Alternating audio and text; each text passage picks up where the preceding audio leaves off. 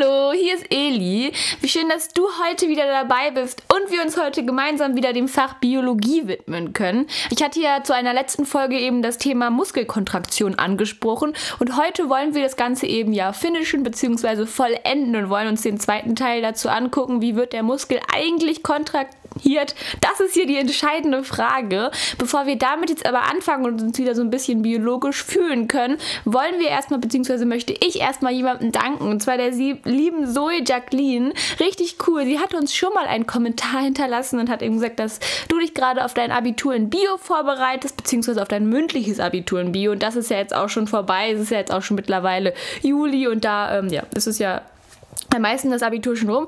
Aber Zoe Jacqueline hat uns einen Nachtrag hinterlassen und hat beziehungsweise ihren Kommentar nochmal ergänzt und hat eben geschrieben, dass sie das Abi nun hinter sich hat. Erstmal herzlichen Glückwunsch dazu. Ich hoffe, du bist ganz zufrieden mit all deinen Noten, die du bekommen hast und kannst jetzt erstmal die Zeit genießen und hast dann eben auch noch geschrieben, dass du 13 Punkte, ähm, beziehungsweise dass du mit 13 Punkten bestanden hast. Vielleicht ist das jetzt auch auf Bio bezogen. Das ist auf jeden Fall mega cool.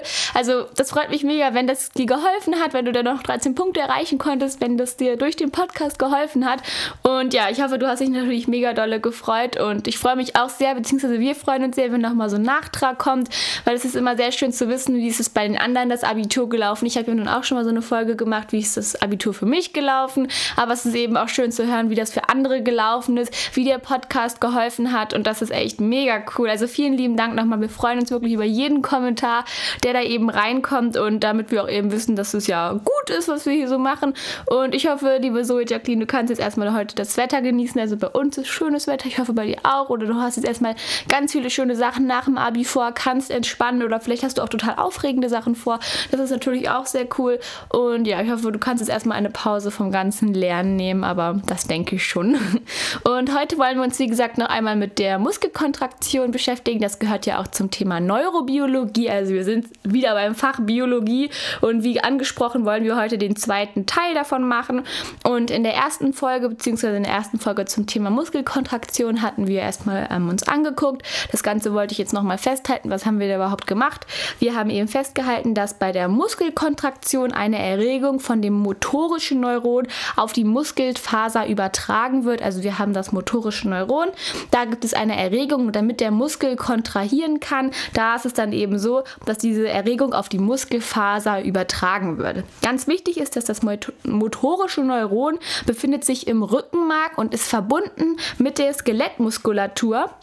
Es ist natürlich extrem wichtig, dass die verbunden sind, denn da kann eben diese Übertragung dann passieren, durch die, dadurch, dass die verbunden sind. Denn in der Skelettmuskulatur, da wird der Muskel eben kontrahiert, beziehungsweise zu der Skelettmuskulatur gehört eben auch die Muskelfaser. Also ganz wichtig ist eben, wie gesagt, wir haben diese Muskelkontraktion, da haben wir eine Erregung, die wird von dem motorischen Neuron, das befindet sich im Rückenmark, auf die Muskelfaser übertragen und diese befindet sich eben in der Skelettmuskulatur. Und das wollte ich eben doch mal dazu nachtragen wo jetzt weißt du auch ganz genau, wo sich das befindet. Und dann hatten wir eben auch festgehalten, dass diese Erregung bzw. diese Übertragung von den motorischen Neuronen auf die Muskelfaser, diese Übertragung der Erregung kann eben nur passieren, wenn wir die motorischen Endplatten haben. Und da hatten wir auch festgehalten, dass die motorischen Endplatten eigentlich die Synapsen sind, heißen bei der Muskelkontraktion aber eben motorische Endplatten. Und die sind extrem wichtig, weil die setzen einen bestimmten Transmitter frei, und zwar ist das Acetylcholin. Und durch dieses Acetylcholin kommt es erstmal zu einer Depolarisation und dadurch werden dann eben Aktionspotenziale ausgelöst. Und das ist ganz wichtig, diese Aktionspotenziale sollen ja eben auf die Muskelfaser übertragen werden. Und diese werden werden auch ähm, bis in die Zellmembran der Muskelfaser übertragen und sind eben nun dort da. Das bedeutet aber noch nicht, dass der Muskel kontrahiert ist. Das passiert nämlich erst später, also jetzt in der zweiten Folge. Und das Ganze wollen wir uns heute erstmal angucken. Also wie gesagt, wir haben erstmal in der ersten Folge festgehalten, dass wir eben das motorische Neuron haben und da gibt es eben eine Erregung und diese Erregung soll von dem motorischen Neuron auf die Muskelfaser übertragen werden. Ganz wichtig dafür ist die motorische Endplatte, die setzt nämlich den Transmitter Acetylcholin frei.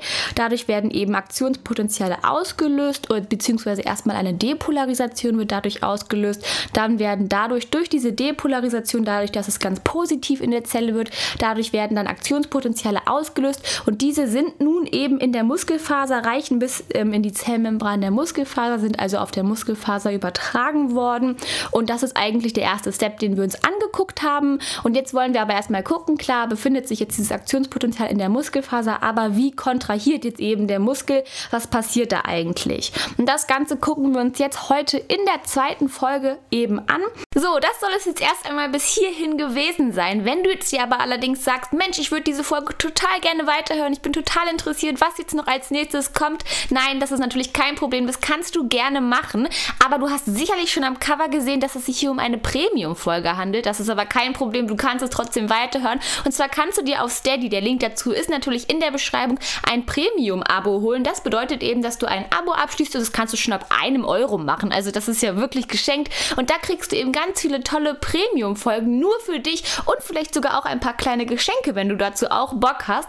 Das ist mega cool. Dann kannst du nicht nur diese Folge hören, sondern auch andere Folgen, Premium-Folgen natürlich, die wir hier demnächst hochladen werden und bist immer bestens versorgt mit Charakterisierungen, Inhaltsangaben oder Quellenkritiken, also ganz Video beliebt. Mach doch mal auf jeden Fall, klick mal unten in die Beschreibung und dann würde ich mich freuen, wenn wir uns schon bei der Premium-Folge sehen.